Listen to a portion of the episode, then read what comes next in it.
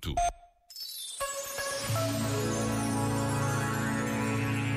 A palavra saúde é decisiva na vida de todos. Na verdade, quantas vezes não lhe damos a importância de vida apenas quando nos falta.